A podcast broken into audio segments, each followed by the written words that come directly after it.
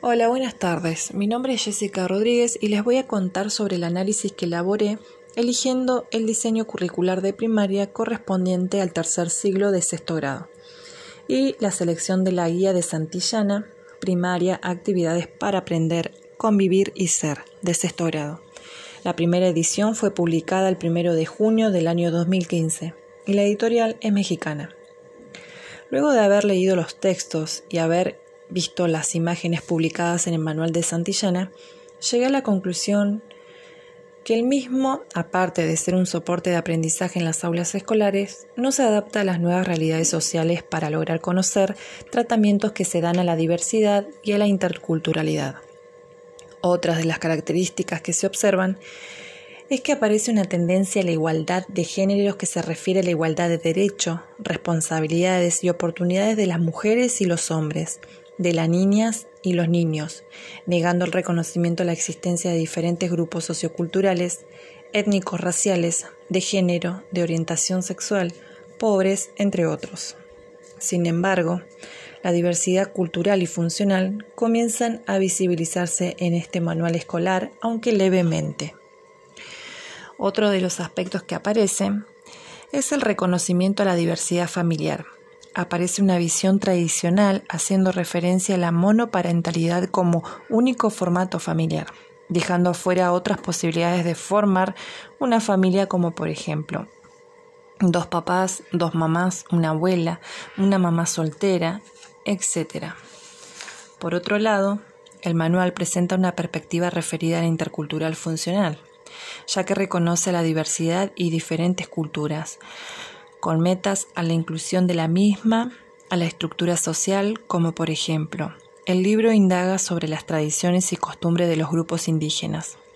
También forma parte del, patrimonio cultural de nuestra nación, por lo que merece el respeto y la admiración. Algunas de ellas son su forma de vestir, sus platillos típicos, las danzas, los ritos, la artesanía y forma de organización colectiva. Asimismo, podemos decir que la interculturalidad siempre existió y que hace referencia de forma básica y general el contacto, el intercambio entre culturas, entre personas, prácticas, saberes, valores y tradiciones culturales distintas.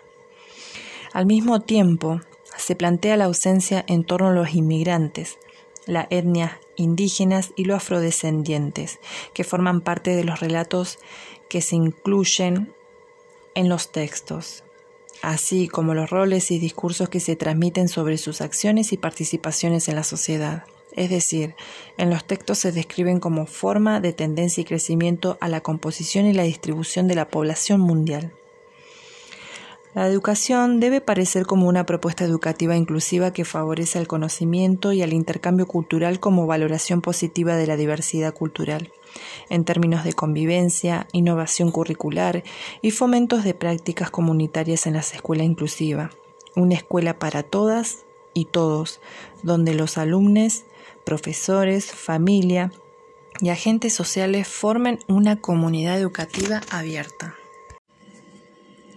En la actualidad, los contenidos escolares se pudieron abordar de manera restringida en una situación muy compleja, el Gobierno Nacional ha dispuesto durante la situación de aislamiento social preventivo y obligatorio por causa de la pandemia la suspensión de las clases de jardines y escuelas y ha creado nuevas estrategias por medio del Ministerio de Educación. Este imprevisto suceso de pandemia produce una interrupción abrupta de las rutinas que caracteriza el funcionamiento de las instituciones. Esta situación hace visible y agrava los problemas y tensiones estructurales de nuestra sociedad en todas sus grandes dimensiones, económicas, sociales, culturales, etc. En efecto, la pandemia acentúa las desigualdades de la distribución de los recursos estratégicos, tales como las propiedades y el ingreso, el poder político, el respeto y el conocimiento científico y sobre todo la tecnología. En consecuencia, se puede observar que los contenidos escolares se han comprimido o reducido aún más para que puedan ser adaptados a las posibilidades o necesidades de los estudiantes. Por otro lado, podemos decir que los docentes no todos aplican la interculturalidad crítica, como un proceso de construcción, ya que incorporan el reconocimiento de los pueblos indígenas como parte de nuestra cultura, pero lo hacen de forma básica y general al contacto de intercambio entre culturas, el que podríamos darse en condiciones de igualdad o desigualdad. A raíz de lo expuesto y para que se pueda generar una propuesta de interculturalidad en las escuelas de hoy, hay que comenzar por cuestionarnos cuáles son las condiciones existentes de diálogo en relación a los factores económicos, políticos, militares, etc. ¿Qué es el condicionamiento actual? El intercambio franco entre las culturas de la humanidad. Esta sería una herramienta prescindible para no caer en el discurso descontextualizado creado por las civilizaciones dominantes que es reinado en todo el mundo. Otros de los planteos que se presentan en el escrito son las tensiones que pueden aparecer. Llevar a cabo una propuesta de interculturalidad crítica que tiene como objetivo construir una sociedad democrática que se articule con el cuestionamiento de las diferencias y desigualdades que fueron construidas a lo largo de la historia entre diferentes grupos socioculturales, étnicos raciales, de género, de orientación sexual, etc. Sería una de las principales tensiones que se presentan en el debate de las relaciones entre interculturalidad y la dinámica de la sociedad. De manera que la interculturalidad funcional quiere evitar que se vea afectadas las cuestiones socioidentitarias, las estructuras y las relaciones de poder vigentes. Otra de las tensiones que emergen es que la interculturalidad funcional deberá incluir a los otros grupos de las sociedades que son diferentes y que a su vez son invisibilizados por la sociedad nacional. Por otra parte, la pandemia acentuó aún más las desigualdades que existen dentro de nuestra sociedad y lo podemos percibir en los sectores más vulnerables, que no tienen los recursos económicos para abastecer sus necesidades básicas.